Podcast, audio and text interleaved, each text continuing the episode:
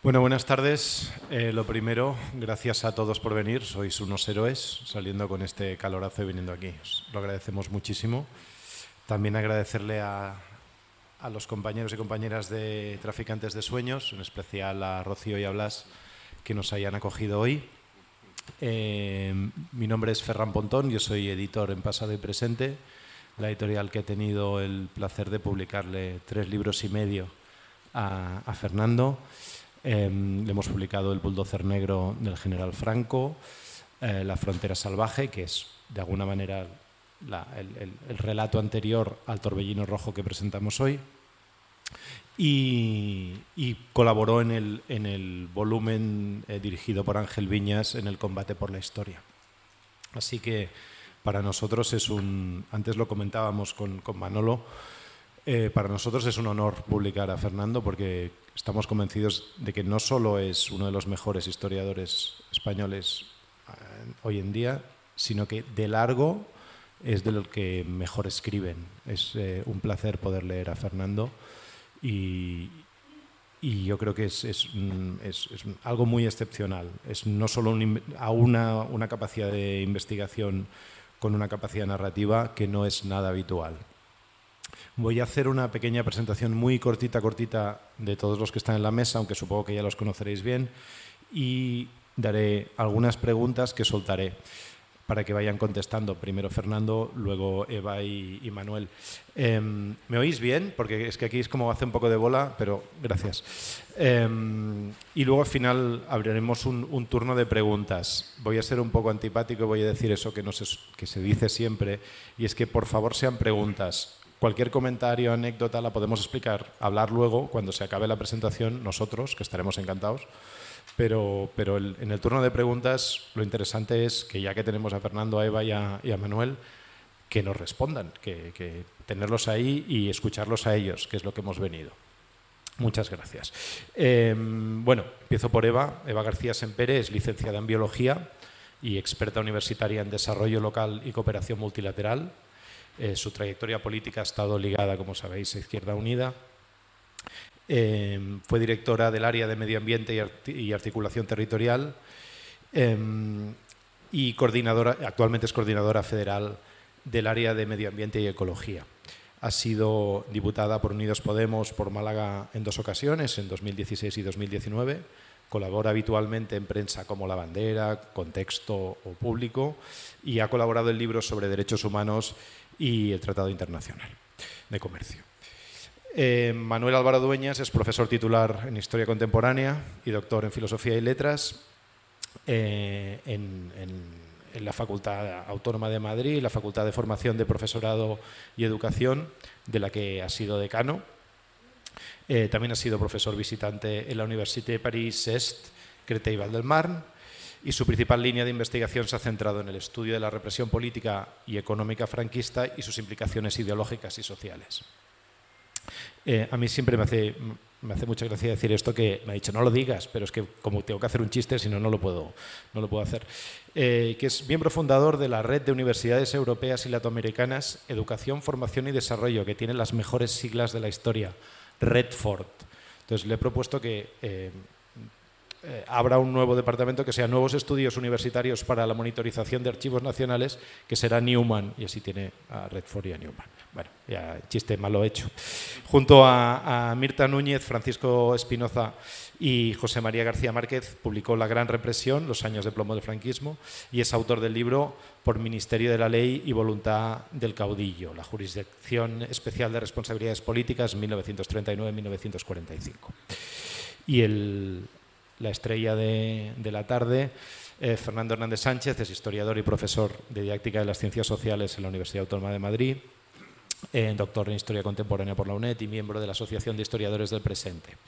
Eh, entre sus muchas obras me gustaría dejar claro digamos, que El Torbellino Rojo forma parte de una tetralogía que se inició con Guerra o Revolución, el PC y la Guerra Civil, siguió los años del plomo, la reconstrucción del PC bajo el primer franquismo, después la frontera salvaje, un frente sombrío del combate frente a Franco, y finalmente el torbellino rojo, auge y caída del Partido Comunista de España. También ha editado con Juan Andrade el volumen colectivo 1917, La Revolución Rusa 100 años después, y junto a Ángel Viñas fue coautor del Desplome de la República. Pues ahora ya presentados y conocidos todos, voy a, pasar a, la manteca. Em, pregunta para Fernando. El, como decía ahora, el Torbellino Rojo supone el final de un recorrido de casi más o menos 12 años, 15 años de investigación em, con esta tetralogía de la historia del PC. Em, una vez analizada esta trayectoria, digamos, tras toda la investigación, la reflexión que, has tenido que hacer, ¿cuál crees que sería una, por decir una, característica fundamental del PCE que lo distinga de otros partidos españoles y de otros partidos comunistas extranjeros? Bueno, eh, ante todo igual, eh, antes de comenzar a responder la pregunta, pues muchísimas gracias por haber afrontado estos fríos que nos acosan y haber llegado hasta aquí y compartir esta tarde con nosotros. Eh, a la pregunta de qué es lo que distingue o qué ha distinguido al Partido Comunista de otros partidos, tanto españoles como europeos, eh, y me refiero al periodo comprendido entre, entre el final de la Guerra de España, entre 1969 y 1986, que digamos es el año álgido de la, de la gran crisis ¿no? Eh, que, que, luego lo fragmentó en, en varias organizaciones distintas, hay un factor que, que, que digamos es común, denominador común respecto a los partidos españoles de la misma época y respecto a los partidos comunistas europeos. Y es que el Partido Comunista Español, eh, de los 66 eh, años que transcurren entre 1920 y 1986, 66 eh, años de existencia, 46 de ellos los pasa la clandestinidad. Es decir, es de todos los partidos comunistas del mundo occidental e incluso de los países del este, fue el que tuvo una trayectoria ilegal junto con el portugués más larga y eso lógicamente imprime carácter en cuanto a formas de organización y en cuanto a cultura de la propia organización. Eh, y, respecto a otros partidos eh, españoles, eh, lo que sí que es cierto es que esa característica esencial de la cultura comunista, que es la de pertenecer a un movimiento que desborda las fronteras, que tiene un carácter internacional, le hizo emprender desde muy pronto la necesidad de incidir en el interior, es decir, de lo que en 1969 la propia Dolores Ibarruri, en una reunión eh, explicativa con los eh, dirigentes de la Cominter, de la Internacional Comunista, eh, plantea de inmediato, y es que el PC no iba a ser un partido del exilio, es decir, no iba a ser un club de exiliados que se reunieran en un café en México, Distrito Federal o en Toulouse para hablar sobre la melancolía de lo perdido y esperar a que los aliados o las potencias internacionales revirtieran la situación dentro del país, sino que eh, la, primera, la característica es la voluntad de actuar e incidir sobre la realidad, interior de España desde el primer momento de la, de la derrota. Y, no es solamente una característica, sino que de ahí se derivan otras, que son la, también la voluntad de eh, penetrar en un momento determinado dentro de los cauces o estructuras eh, legales que no legítimas del régimen imperante en aquel momento para poder erosionarlo desde dentro.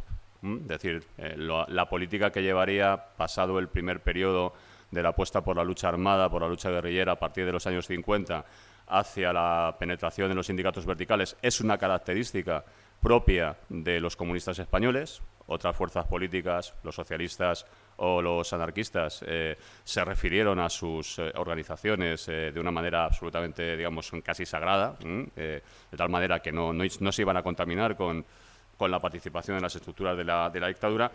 Y, y, en última instancia, y es la última característica que cito, lo que hizo el Partido Comunista durante los años 60 y 70 esa auténtica máquina de hegemonía que fue, al menos hasta 1977, fue su capacidad para lo que yo he llamado federar impugnaciones. Es decir, cualquiera que tuviese una voluntad de actuar políticamente contra el franquismo sabía que tenía una fuerza política de referencia donde esa voluntad iba a tener cauce, cabida, canalización e iba a ser dotada de los eh, recursos suficientes como para poder llevarla a cabo. Y eso es lo que, lo que me parece, a mi juicio, que diferencia al PC respecto a los partidos comunistas europeos y a los partidos españoles de la época. Genial.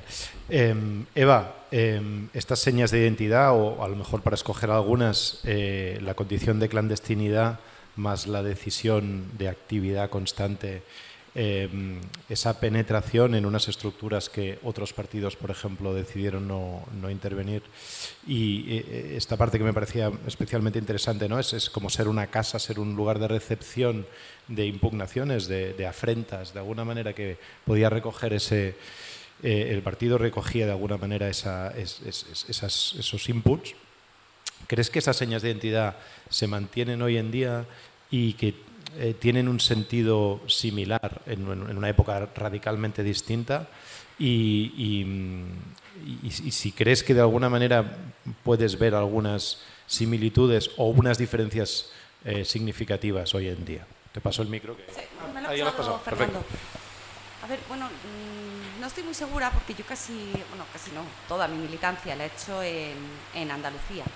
Y creo que hay diferencias entre el Partido Comunista de Andalucía y, del resto del Estado, ¿no? aunque más o menos tengamos todos el mismo planteamiento, el mismo partido, las mismas ideas, pero ten en cuenta que, el partido en Andalucía es el que pone las bases de Izquierda Unida, aunque luego las recogen a nivel federal, pero es el primero que empieza a organizar a la gente y decir aquí tenemos que, ir a, un modelo en el que consigamos, eh, en lo que decía, con lo que acababa Fernando, que me parece muy interesante, todos aquellos que quieran impugnar eh, el sistema mm, que, tenemos eh, que teníamos en aquel momento en Andalucía, que era una región que se había quedado especialmente atrasada, que nos había costado, incluso muertos, ¿no? conseguir el estatuto, y, proveniente muy de las luchas, consiguen empezar a armarse, se monta convocatoria por Andalucía, que es la antesala de lo que luego fue, fue Izquierda Unida. Entonces yo creo que sí.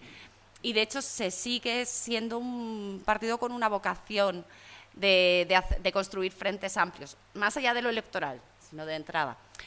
Em, probablemente seamos el territorio que, más está avanzando en sectorialización, que es una de las, una de las señas de identidad que perdió el partido al, asimilarse ¿no? a los procesos electorales y se perdió esa entrada, ¿no? esa inserción en todo lo que se moviera, daba igual que fuera eh, incluso franquista, ¿no? una institución o unas organizaciones franquistas, si se insertaba en Andalucía sí se ha intentado recuperar eso. Yo creo que sí está el germen. Probablemente en otros territorios me podrán decir, oye, que Andalucía no es la única, que en otros territorios también se está haciendo, seguro, pero bueno, yo hablo de lo que conozco. Eh, y yo creo que ese germen sigue estando. Mm, no lo hemos tenido muy fácil, no lo hemos tenido nada fácil, sobre todo en los últimos, en los últimos años, pero creo que el germen, la parte interesante de lo que decía Fernando, yo creo que sí sigue estando sigue estando presente, presente en el partido y, de hecho, eh, seguimos estando en la sociedad civil organizada. Eh, a veces con mejor éxito que otras, pero se sigue estando y la apuesta irrenunciable por, por construir frentes amplios y construir la unidad con el diferente, que es la más difícil de construir. Claro, em, mil gracias. Eh, llega el micro ahí, perfecto. Em, Manuel, ¿crees que la, aproximación histórica que se ha hecho al PC ¿Reconoce de, alguna manera esta fotografía que estaba comentando ahora Fernando, estas, estas características? Em, o, de alguna manera em, le ha faltado esa capacidad para, entrar a lo mejor en, lo más esencial del partido y se han quedado en, lugares más comunes o en investigaciones muy, muy, muy particulares? Bueno, pues buenas tardes a todas y a todos. Yo también quiero que, eh, agradecer mucho la invitación ¿No se oye bien? Pues ahora se oye mejor, sí. Y, antes de contestar a tu interesante pregunta, eh, quiero decir una cosa. Sí, una, una mm, cosa eh, que...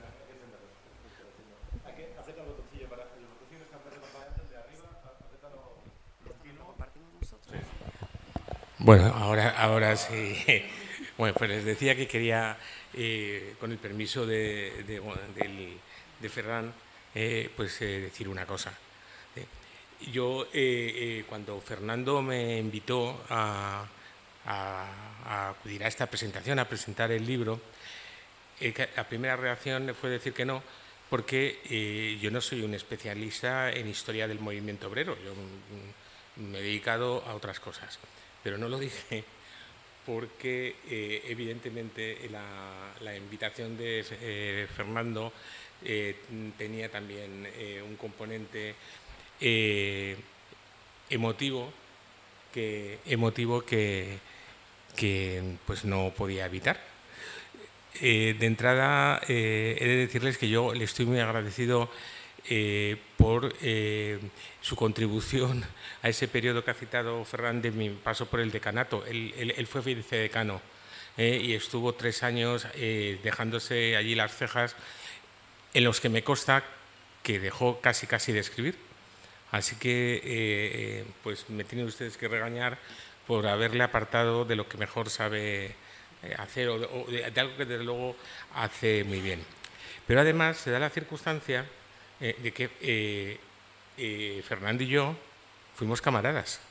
Él habla en el libro, al nada más empezar, de, de, yo creo que es en la primera página, recuerda la, la, concentración en la campa de Torrelodones en el año, sí, en el año 77.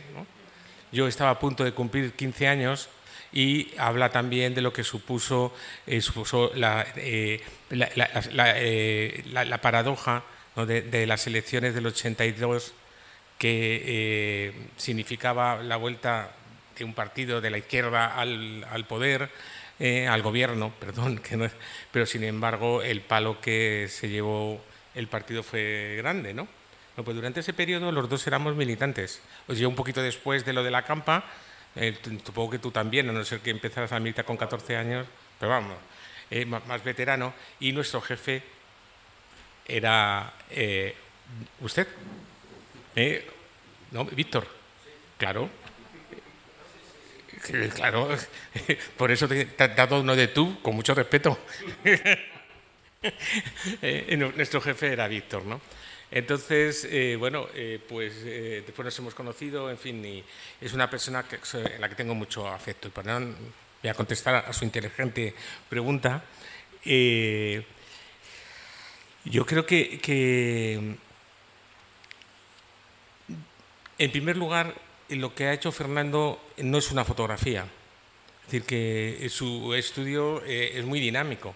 Es decir, nos da una visión en movimiento de la historia del, del PC eh, desde la guerra hasta casi, casi antes de ayer, ¿no? Y, es un trabajo, además, como tú has dicho en la presentación, también tiene una virtud que es fundamental en las historiadoras y los historiadores, o para las historiadoras y los historiadores, que es el escribir bien. Eh, eh, escribe muy bien y entonces pues sus libros se, ven, se leen estupendamente y eso no quita para que sean trabajos muy, muy rigurosos. Creo que es un gran historiador.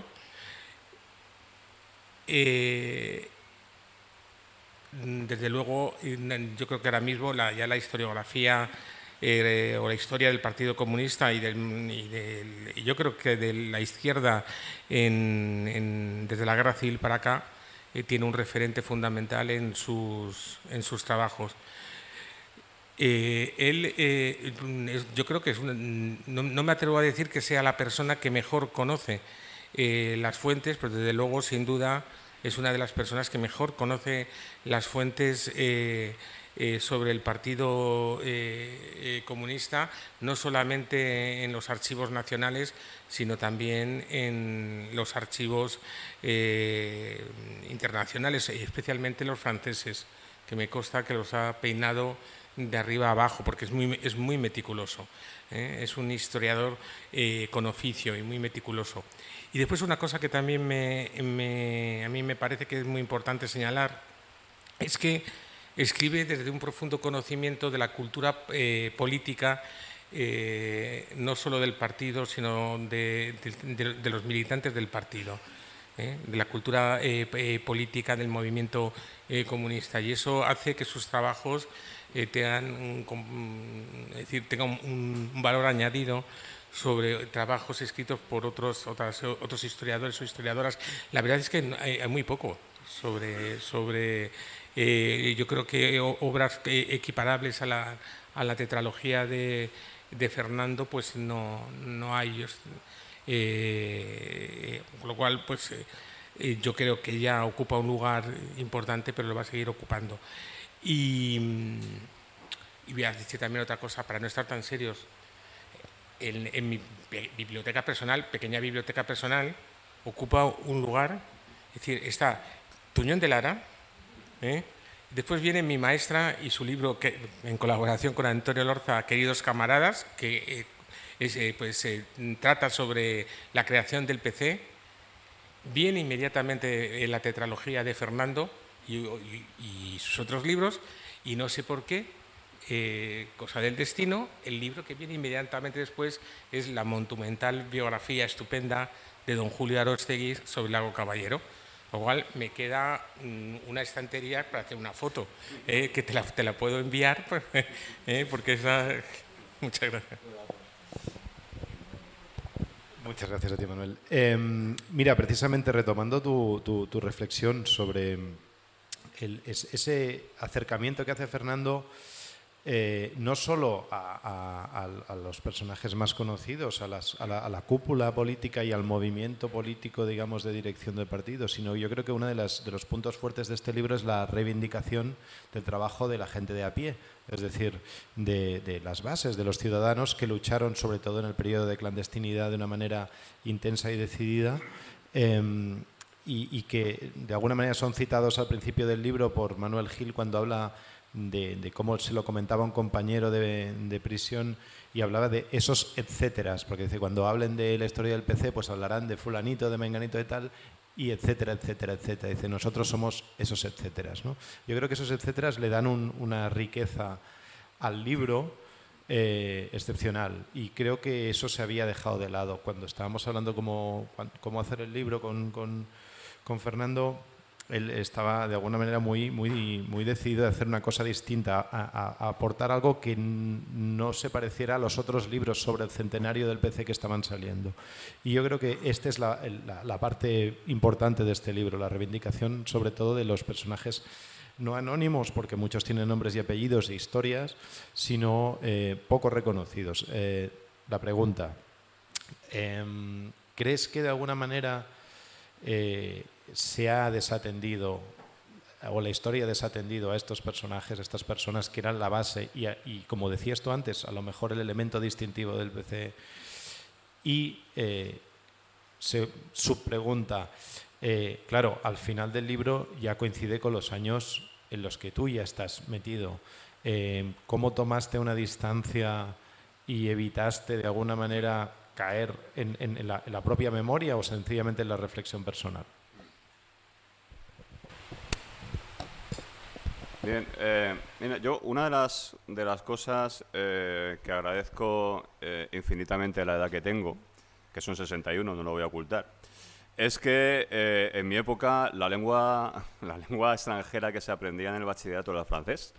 Y eso me ha permitido, además de conocer y poder trabajar los archivos franceses, que hasta ahora para mí, y eso lo abordé en la frontera salvaje, era uno de los territorios más desconocidos, pero sin embargo más influyentes a la hora de la actuación en el interior de los comunistas españoles, porque al fin y al cabo era el otro lado de la frontera.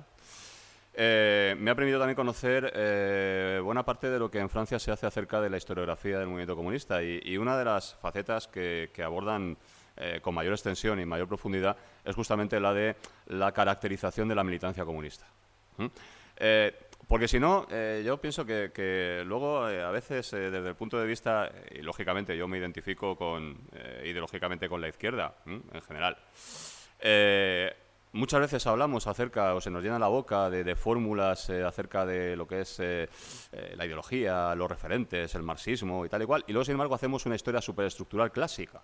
Nos referimos a los grandes hombres, los grandes personajes, las grandes fechas eh, que no diferencian en nada nuestra historia o la historia que, haríamos en ese caso de la, de la historia positivista del siglo XIX, nada más que en lugar de reyes tendríamos secretarios generales y en lugar de condes y vizcondes miembros del Comité Central. Entonces, en ese sentido, eh, yo creo que, eh, y esa es una frase que, aprendí muy pronto, ¿no? cuando tuve contacto con esta cultura, eh, en aquella época consolada eh, por parte de la derecha el oro de Moscú, ¿no? que era el deus es máquina del funcionamiento de los comunistas, la respuesta era, eh, no, el oro del partido son los militantes. ¿no?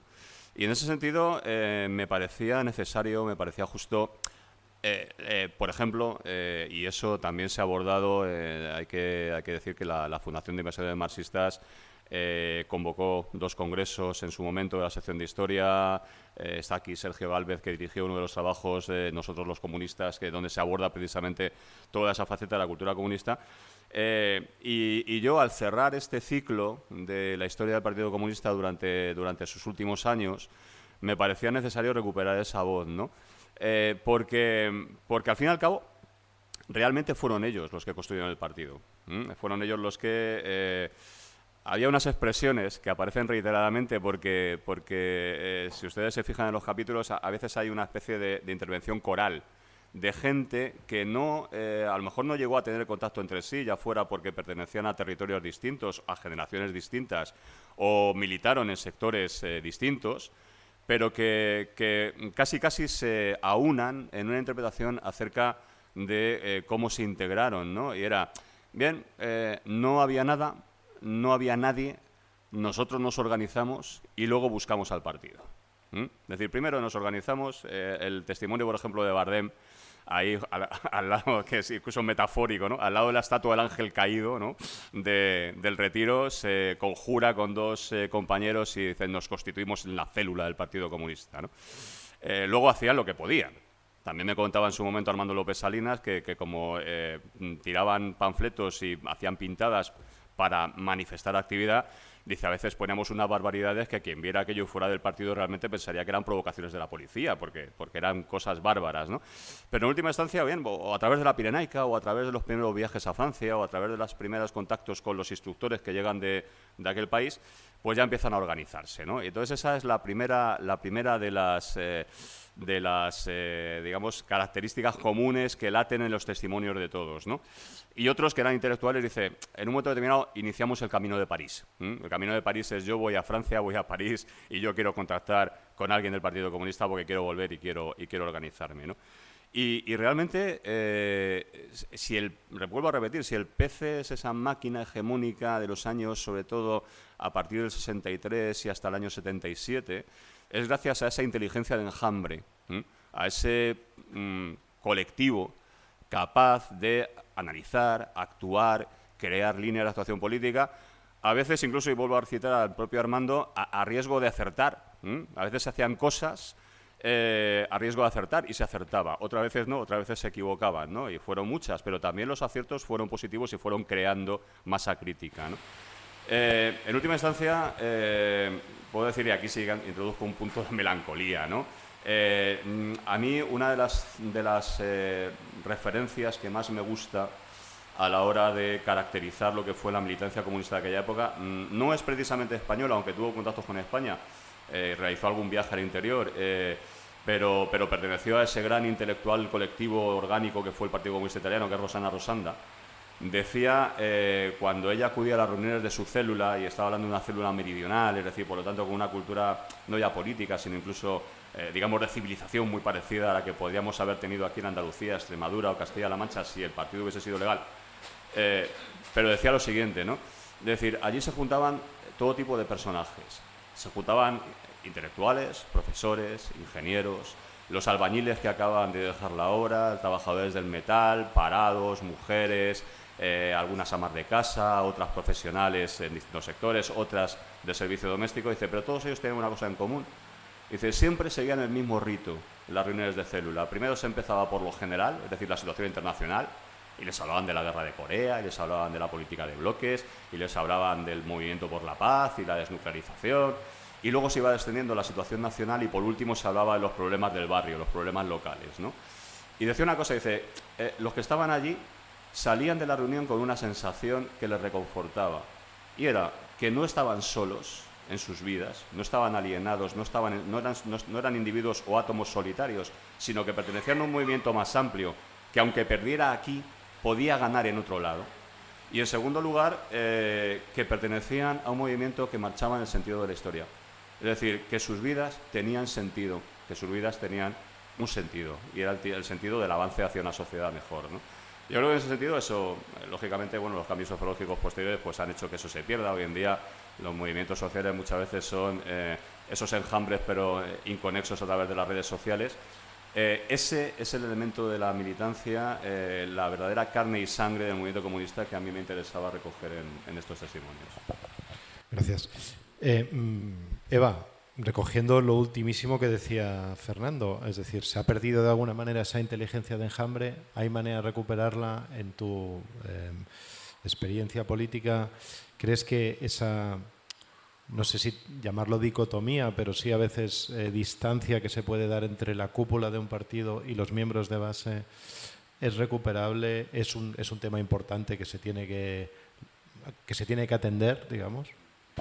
A ver, yo creo que, que, realmente el, partido, con sus defectos, sus virtudes, sus aciertos, sus errores, eh, todo lo que está haciendo, lo que ha hecho antes y lo que haremos en el futuro, lo hace con una cierta conexión mucho más fuerte de la que creemos. O sea, la sensación de hay una parte dirigente, hay una base y hay en medio una montaña enorme, eh, no es tan cierta. Si se ha podido, hoy justo además se debatía en el Congreso la ley de memoria democrática y si esa ley ha podido salir y ha podido salir con cosas muy positivas, ha sido por eh, personajes, militantes, eh, gente que no es militante pero casi, que han contribuido a echarla adelante. Más allá de que Enrique Santiago haya puesto la cara, haya bajado a tribuna y la ha defendido. Pero detrás había gente como Sergio Galvez, gente como Fernando cuando hemos sacado mm, posiciones fuertes de, políticas, de proposiciones de ley fuertes, detrás había muchos militantes. Militantes nuestros que contribuían, que decían, ojo, cuidado a esto, que yo vengo de comisiones obreras y sé que esto lo tienes que meter. hay mucha gente, muchos militantes y muchas, muchas camaradas que están detrás de cada una de las iniciativas que llega al partido, que es mejorable, probablemente. Eh, y un poco quizá la reflexión que tenemos que hacer es con la que empezaba Fernando es que hacemos historia como la burguesía. Hacemos historia como la burguesía. Y lo que contamos es quién fue secretario general, quién fue el diputado o la diputada, quién fue... Y se nos olvida toda esa gente que hace, que permite que ese diputado o esa diputada haga su trabajo, que ese secretario general... El secretario general no monta la fiesta del Partido Comunista, la montan los y las camaradas que se dejan ahí eh, la piel durante semanas para montarlo. Sin embargo, luego se contarán los anales de, la historia, en el archivo del PC pues se cuenta la fiesta que montó el año el secretario general tal, salió muy bien o salió muy mal. Y falta, falta, hace mucha falta eh, historiadores como Fernando que tienen esa mirada de decir, no, no, no vamos a escribir la historia como, como la burguesía. Vamos a recoger el espíritu de Bertolt Brecht y vamos a decir quién levantó las murallas del tema, ¿no? Y, creo que eso es un acierto. Y además, porque también hay una cosa, se habla siempre cuando aumenta la militancia, disminuye la militancia y hemos perdido tantos militantes, y siempre se achaca pues, al secretario general de turno, digo secretario general de turno porque secretarias generales hemos tenido menos, por decirlo finamente, una, una. Pero, pero la gente, ¿por qué milita? Y eso también es importante preguntárselo. La gente entra a una sede porque le gusta el Che Guevara, o porque le gusta la pasionaria, o porque ha escuchado a no sé quién hablando y le ha gustado mucho, pero se queda por los y las camaradas que están en la sede de su barrio o de su pueblo y con los que trabaja todos los días. Entonces creo que, es mejorable, que tenemos que romper esa brecha y que tenemos que empezar a hacer la épica de los que construyen partido, que no hacemos esa épica normalmente, siempre nos quedamos con la cara conocida, con la que sale la tele. Y es verdad que los tiempos de, de medios comunicativos muy de masas todavía se, se ensalza más a una sola figura. Es mejorable, seguro, pero creo que tenemos que empezar nosotros mismos también a reconocer el papel de, en mi caso, por ejemplo, el camarada muy mayor, muy mayor que estaba en la asociación de vecinos, que fue porque yo me quedé en el partido, no me quedé por, por no sé, Antonio Romero, por ejemplo, que era el... Gracias. Em, Manuel, ¿crees que bueno, una parte, una parte, en la parte, digamos, eh, final de la segunda parte del libro, eh, se plantean eh, esos enfrentamientos, esas, más que enfrentamientos, digamos, esas alternativas que existen ideológicas dentro del partido, como para crear escenarios de futuro y enfrentamientos ideológicos entre un lado y otro, cada uno, pues Em, en, aportando su visión de lo que considera que puede ser los, las vías de, futuro del partido. Em, eh, de alguna manera también es lo que cito a, Fradera en un momento a Pradera en un momento del, libro que dice cuántos amigos hemos perdido por culpa del modo de producción asiático. Se refería un poco a eso también a, cómo se enfrentaban, incluso se perdían amistades por, por, por a veces dogmatizaciones o matices dogmáticos que podían ser importantes en el momento, pero que a lo mejor con la distancia histórica parecen un poco más vacuos delante del trabajo que hacía eh, toda la gente de a pie, como estábamos comentando ahora.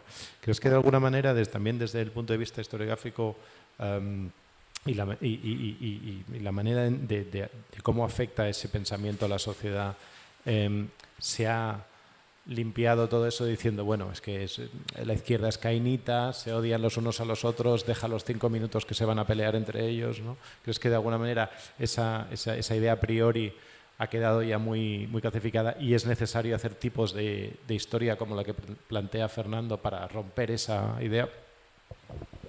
Esto se va animando. ¿eh?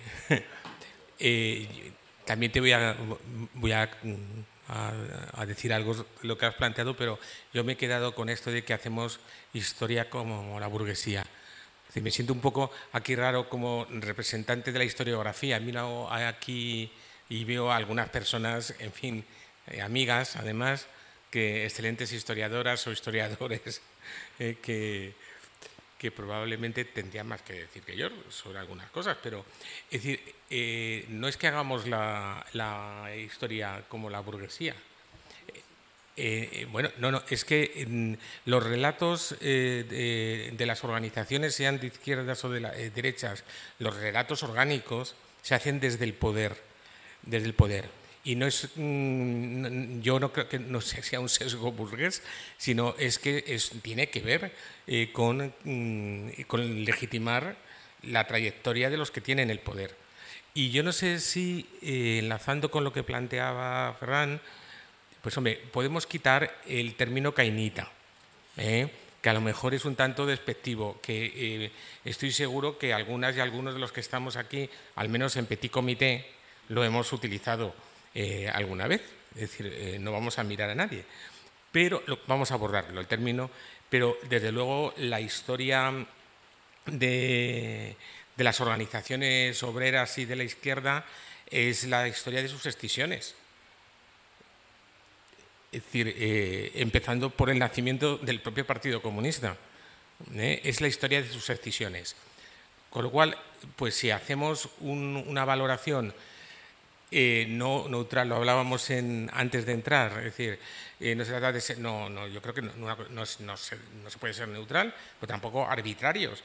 Eh, para la historiografía nos permite unas herramientas para analizar las cosas de manera, pues, no solo ideológica, sino construir argumentos razonables, pues no podemos obviar que la historia del movimiento obrero y de la izquierda eh, no se podían entender sin, eh, sin esas escisiones. Y Fernando lo explica eh, muy bien en sus libros.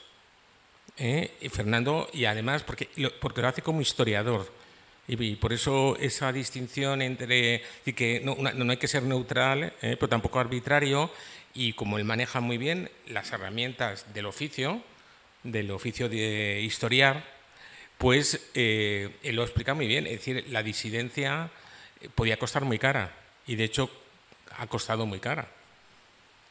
Eh, y después la contextualizamos. En los, es decir, no hacemos juicios morales en abstracto, contextualizamos los procesos. Pero la disidencia podía costar un poco cara. Y yo había seleccionado em, un párrafo, el párrafo en el que os decía antes, y como no tengo las gafas de ver de cerca, pues veréis qué risa, ¿no? Eh, donde eh, eh, Fernando habla, estaba explicando pues lo que supuso dentro del partido el debate sobre la supresión del, del leninismo, del término leninista, de su definición orgánica. ¿no? Pero claro, con sentido muy agudo, nuestro historiador ya dice, uy, eh, esto en, realidad, eh, pues lo que ya barrunta eh, es lo que va a venir después, ¿no? Algo de mucho más hondo calado. Dice, última, en, última instancia, la discusión sobre el leninismo encubrió y escamoteó otra de mayor calado. Y me pongo énfasis en lo de escamoteó. otra de mayor calado, la de la democratización del PC Bajo la apariencia de una renovación ideológica, lo que realmente se llevó a cabo fue un revoco de fachada. Un auténtico debate a fondo debería haber implicado cuestionar la propia naturaleza del partido para acabar con legamos de su cultura tradicional, como el liderazgo, carismático del secretario general, el alineamiento por consigna y la, verticalidad del centralismo democrático. Como vais a leer todos y todas el libro, pues ya continuáis. ¿eh? Eh, continuáis y, determinamos en, las sucesivas eh, crisis las tres. Y ahora voy a hacer solamente una pequeñísima valoración, si me permitís decir, ya como ciudadano, hablando esto del cainitismo de la izquierda. Yo entiendo mejor lo que pasaba con la izquierda hasta hace unos años.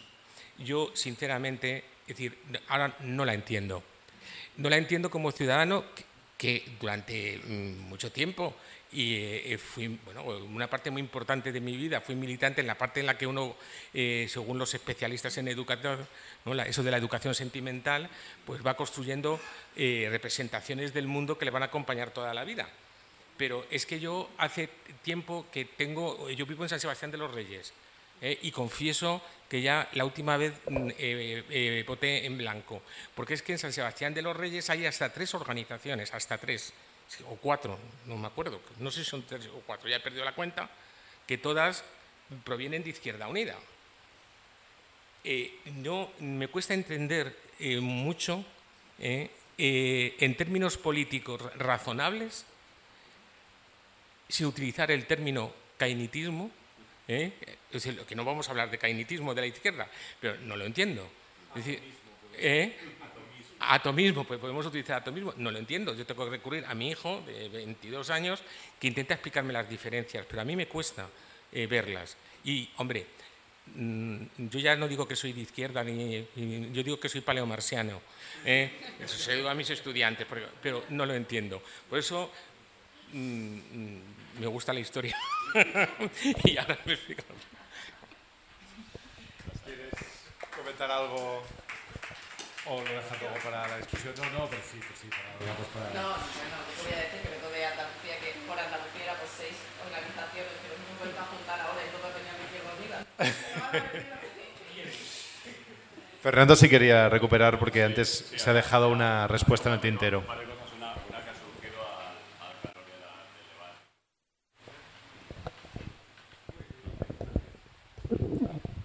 Solamente eh, bueno, yo creo que las historiadoras y los historiadores presentes pues tienen o sienten la misma pasión que Fernando y yo por Marlock. Eh, pero es que no solamente escribe La extraña derrota, sino que también en la clandestinidad escribe un libro que se llama eh, Apología para la Historia o Oficio de Historiador, que el Fondo de Cultura Económica lo publicó en su momento abreviado y que debe de llevar, no sé, ya las las ediciones, ¿no? que ha servido pues, para formar a muchas generaciones de historiadoras y de historiadores, que es una defensa de la historia como ciencia social, de las herramientas de la historia para conocer la realidad como ciencia social. Es decir, no solamente es capaz de escribir, o, al revés, es capaz de escribir un libro sobre lo que acaba de vivir con las herramientas de historiador, de historiador y en la clandestinidad, que además el libro estuvo hasta enterrado, en, una, en la clandestinidad y en la resistencia, escribe un libro para explicar al mundo eh, que la historia es una ciencia social y que las historiadoras y los historiadores trabajan con herramientas que toman las subjetividades. ¿no? Es un tipo fascinante. No, no, pero fantástico. Esta es la idea es que sea esto dinámico y que habléis vosotros, no yo. Em, otra, otro elemento que a, mí como lector de historia y, como editor me fascina de Fernando es la capacidad de explicar, em, de narrar a personajes, la historia de personajes, casi eh, en determinados momentos, cuando son un poco largos, parece que estás metido en una obra de ficción más que en una obra de, de ensayo por la rapidez, la agilidad con la que, con la que trabaja y sobre todo, como decía antes, por, por su dominio de, de, la lengua.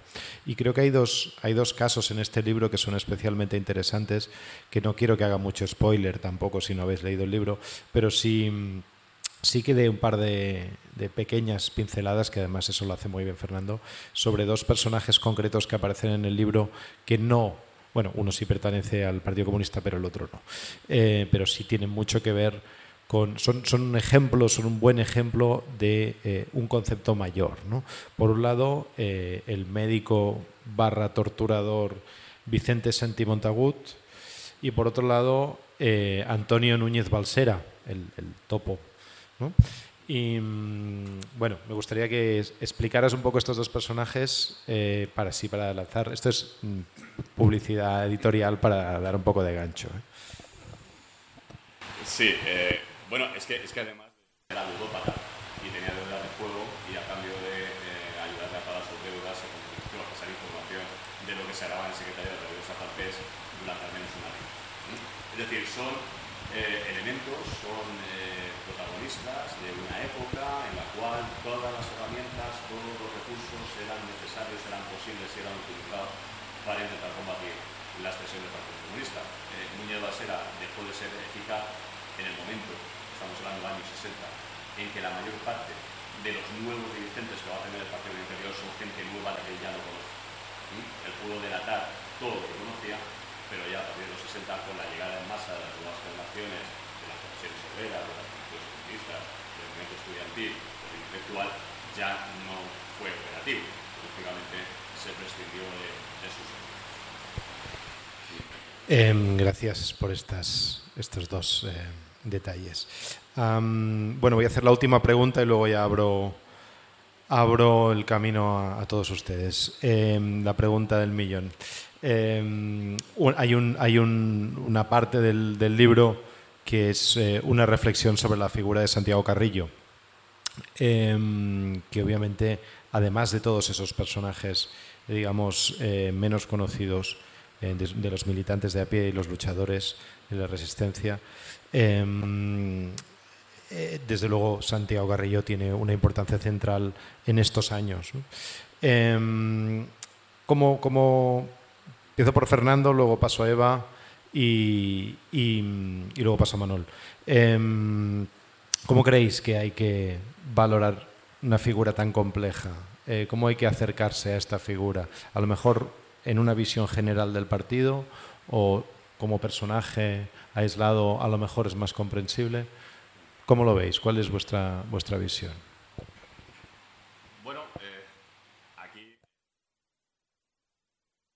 Yo creo que mi amiga Mirta me ha mirado, eh, me estaba mirando fijamente. Y para los que tienen una cierta edad, eh, yo lo confieso, yo era tocinillo. Eh, el tocinillo en el argot del partido del momento este de, en fin, de las, las crisis encadenadas, ¿no? Eh, pues yo estaba, era como mi joven militante del partido y de las Yo estaba pues, muy en contra de Carrillo, en fin, eran, nosotros éramos mm, socialdemócratas, en fin, en esa lógica. ¿no? Ahora ya han pasado muchos años ¿eh? y, además eh, pues la perspectiva ahora es doble. Voy a hacer un ejercicio también de historia como, como Fernando, porque este libro me ha removido muchos recuerdos personales. ¿no? De entrada hay una cosa que sí me preocupa del discurso de la izquierda y, Fernando lo ha apuntado y tú también un poco. Ahora que se están construyendo eh, relatos desde la historiografía, pero no solo desde la historiografía, también desde la sociedad, eh, contrarios al relato oficial eh, sobre la transición, relato oficial que ha, quedado, que ha generado muchas representaciones, muchos imaginarios en la sociedad española y que eh, se han transmitido generacionalmente. Bueno, pues eh, en este momento en el que empezamos a tener ya una producción historiográfica muy seria sobre la transición, el, propio trabajo de Fernando, al analizar el papel del Partido Comunista, pero hay un libro estupendo el, de la transición sangrienta se llama, ¿no? el de Sofía Barberí, es decir, mm, con unos datos espectaculares sobre, en fin, lo que pasó en ese periodo que, nosotros hemos asumido, o la sociedad ha asumido como pacífico, en fin. Bueno, pues en ese momento yo creo que la izquierda está dejando o ha hecho dejación eh, de, la reivindicación de su papel en la democracia, en la construcción de la democracia eh, y en lo que, eh, en fin, ha pasado de bueno en este país. Porque claro, tú lo has explicado muy bien y Fernando, es decir, se puede ser muy crítico con lo de ahora, pero, y tenemos aquí, en fin, a Víctor en primera fila, desde luego, eh, la situación era mucho peor en el año 74 o en el año 75. Y la contribución de la izquierda a que la sociedad española haya avanzado para bien fue muy importante. Y entonces se está poniendo tanta vehemencia en criticar los aspectos negativos del contexto actual, inmediato, el rey y la monarquía, que olvidamos ¿eh? y, eso se está argumentando, eh, bueno, es que esto es fruto de la transición, estamos echando por tierra el trabajo de muchos eh, militantes, fundamentalmente del partido, que contribuyeron muy eficazmente para que en este país hubiera, es decir, tengamos, mm, aunque sea esta mm, democracia imperfecta. y además se hace con un desconocimiento absoluto eh, de lo que estaba pasando. No hay nada peor para un historiador, que lo ha explicado muy bien eh, Fernando, que las tentaciones, el presentismo o los anacronismos. Hay que estudiar los procesos en su contexto. ¿Eh? Y, bueno, y, la figura de Santiago Carrillo es una figura de su tiempo.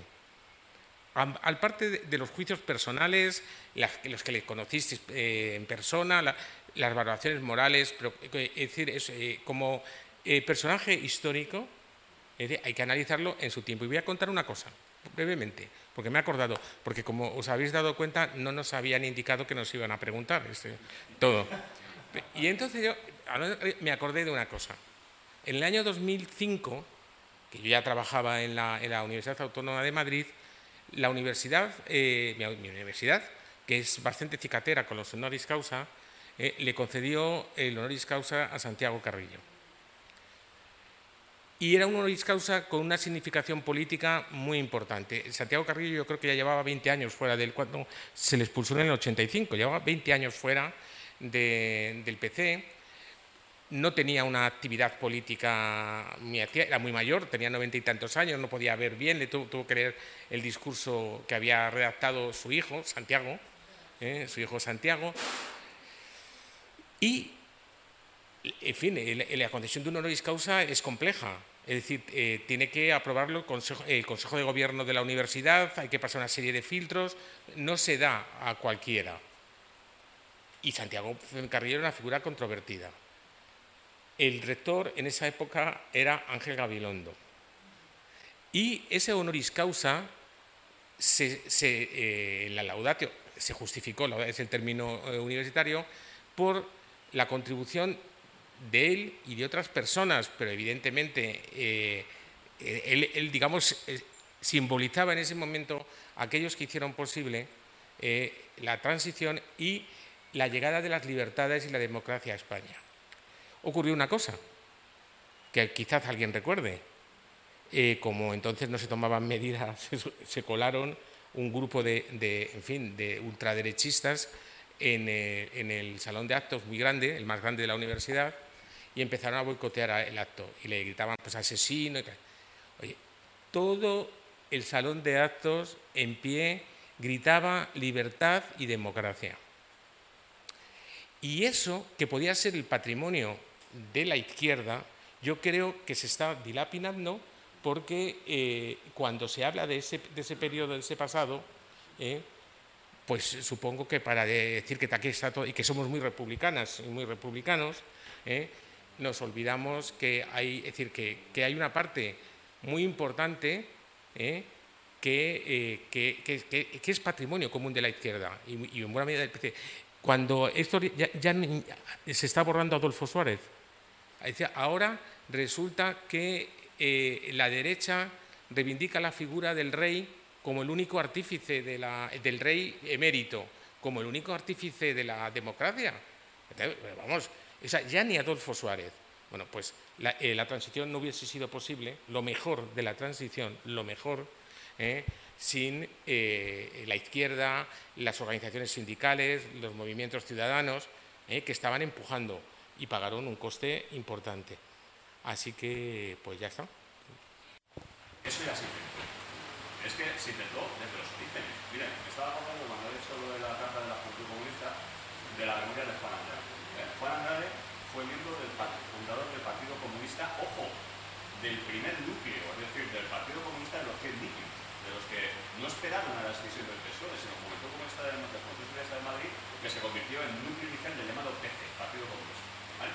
Eran radicales a rabiar. Bueno, eran tan radicales que cuenta Juan Andrade en sus memorias que cuando tuvieron noticia de que Lenin había publicado el izquierdismo, enfermedad infantil del comunismo, empezaron eh, una saga de hacer ¿y este Lenin quién se ha creído que es?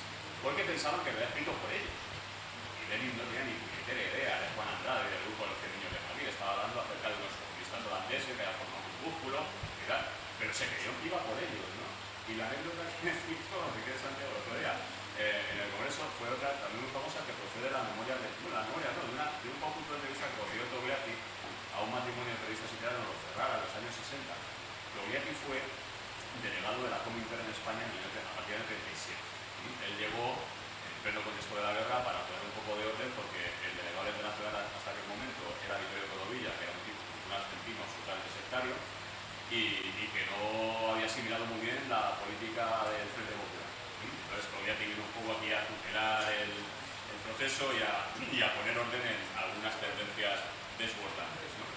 Y, entonces él contaba que, Vicente Uribe, ministro de Agricultura, en aquel momento, fíjense ya, en el año habíamos pasado de la más absoluta radicalidad del año 31 a tener dos miembros en el gobierno en año 36, el 36, Vicente Uribe en Agricultura que llevó a cabo la mayor reforma agraria de Europa Occidental eh, y la tercera del mundo después de la Rusia y de la China,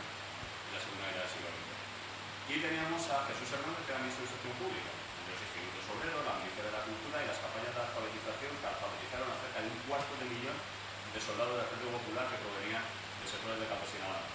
¿vale? Es decir, eso, eso es hacer política. Bueno, pues cuando Vicente Oliver contaba que en el 14 de abril del 31, día de la proclamación de la República, cuando las masas enfecorizadas estaban en la Puerta del Sol aclamando y todo el mundo se dirigía por la calle de cara a la Puerta del Sol, epicentro de todas las Españas, ¿no? para celebrar allí la proclamación de la República, al grupúsculo que formaba entonces el PP se le ocurrió montarse en una camioneta, irrumpir en la Puerta del Sol, camino del Palacio de Oriente, a partir de ese momento Palacio Nacional, eh, al grito de abajo la República, sobre la República Burguesa, vivan los soviets. ¿Qué ocurrió? Pues que las masas que no entendían muy bien aquella audacia política les apedrearon. Y entonces, cuando Togliatti, cuando Uribe le contaba a Togliatti, Togliatti se sonrió y le dijo, ¿sabes lo que ocurrió ese día, camarada? Que os dieron una bonita lección de leninismo. Es decir, el análisis completo de la realidad. Bueno, pues, eh, repito, esa, esa tendencia, eh, si, si, se quiere, se puede otra vez ir por ahí. No hay problema. Ya se ha ensayado dos veces, o tres se ensayó hasta el año 35. Clase contra clase, los socialistas son super traidores, super fascistas. Bien, resultado. Alemania, Austria, etc. Eh, se ensayó durante los años férreos del estalinismo entre eh, el 47 y el 56. Eh, el partido incluso llegó a ser dirigido en el interior por tipos que eran la vanguardia de la vanguardia, eran tipos que habían, provenían de la retaguardia del del combate contra los alemanes en Ucrania, eh, que venían de la lucha francesa, la vanguardia de la vanguardia. Caían unos detrás de otros, ningún tipo de ligación con la masa. Y, luego estaban también algunas tendencias dogmáticas que se siguieron en los 70. El grupo de Lister, que por muy diferente que fuera Lister de una memorial o de hora de, militar, políticamente lo borro, y, y, se arrasó con él a cuatro más. Y algún sector que también se firmó en aquella misma época de tendencia rusoviética.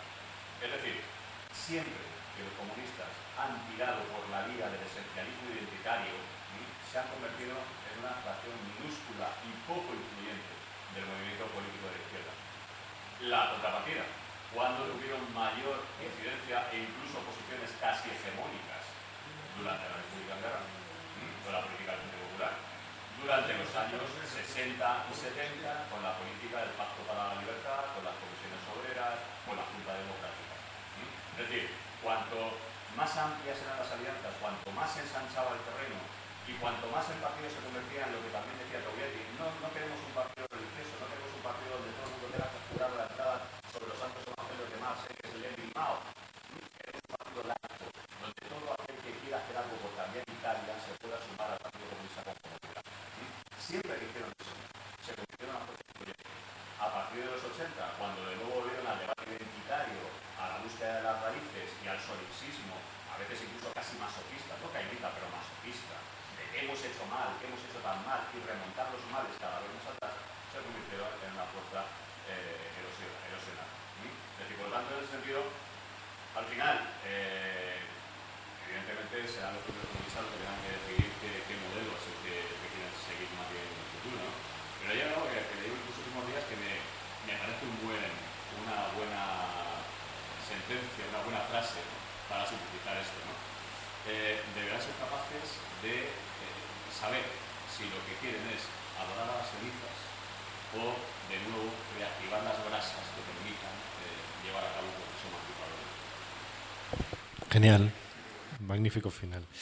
Eh, bueno, eh, Rocío, no sé si está Rocío, no está Rocío, eh, porque no sé, no sé a qué hora nos echan, así que voy a ir muy rápido. Eh, dará tiempo para, para dos o tres preguntas como mucho. ¿Alguien tiene una pregunta, quiere formular alguna pregunta a Fernando ahora que está aquí o queréis luego comentar con él fuera lo que prefiráis? Si alguien quiere hacer una pregunta ahora, yo acerco el micro. No, yo, eh, yo tenía una doble, una doble reflexión. A ver, ¿qué nos llega al archivo del PC? ¿Qué documentación llega? Pues llega la documentación de los, cuando llega, de los órganos de dirección. Entonces, claro, la materia, la materia prima que tenemos generalmente, pues es la que es. La, lo contaba bien Manuel.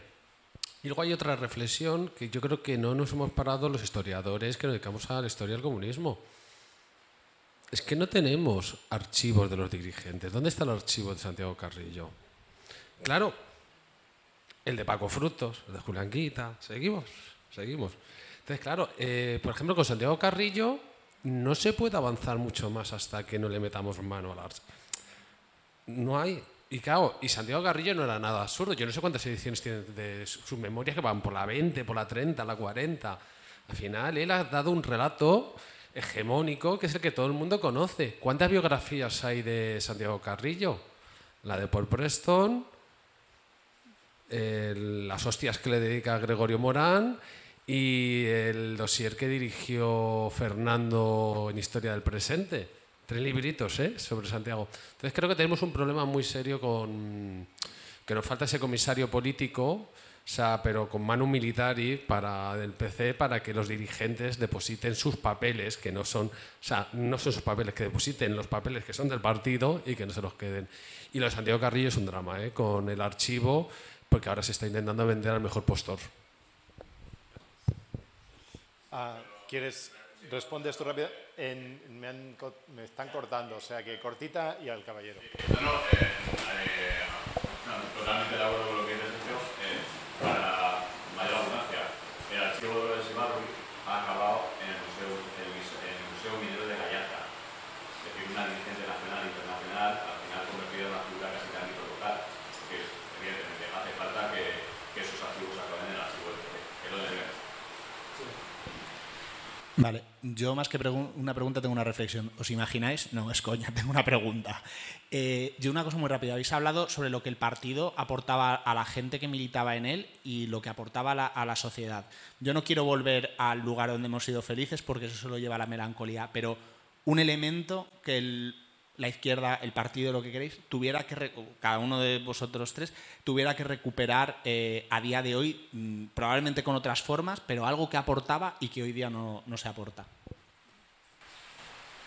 Eh, también, muy brevemente, pues eh, tener voluntad de meterse en todos los sacos. Es decir, esa, esa definición no la escuché yo respecto al partido.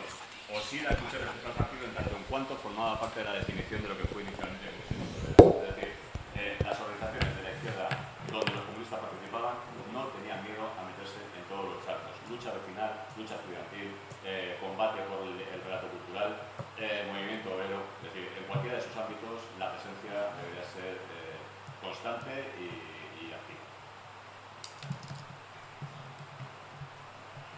algo que recuperar, la, capacidad de, entender el contexto en el que está.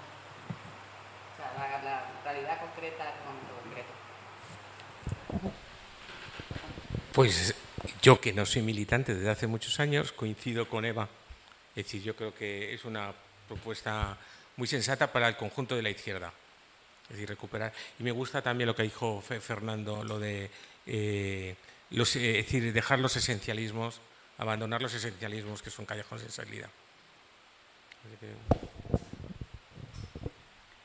Me temo que se nos, acaba el tiempo, pero como estaremos aquí fuera, eh, ¿quieres muy, muy, por favor, muy brevemente y, y, ya nos tendremos que ir porque ya hemos, estamos abusando un poco del tiempo de las compañeras de traficantes? Realmente yo eh, he estudiado un poquito, nada más, muy poquito, de lo que es el PC y yo creo que hay que recuperar la historia de la militancia, ¿eh? que es tan hermosa, y, recuperar lo que, lo que hicieron tanta gente, ¿eh? lo que se decía aquí de, de la transición. O sea, ¿quién construye la transición? En gran parte el Partido Comunista. Eso es lo que hay que recuperar en la transición, antes de la transición, tantas personalidades, personalidades en el sentido de gente que se dejó tanto. Y yo creo que estaba, está pendiente. Muchas gracias. Pues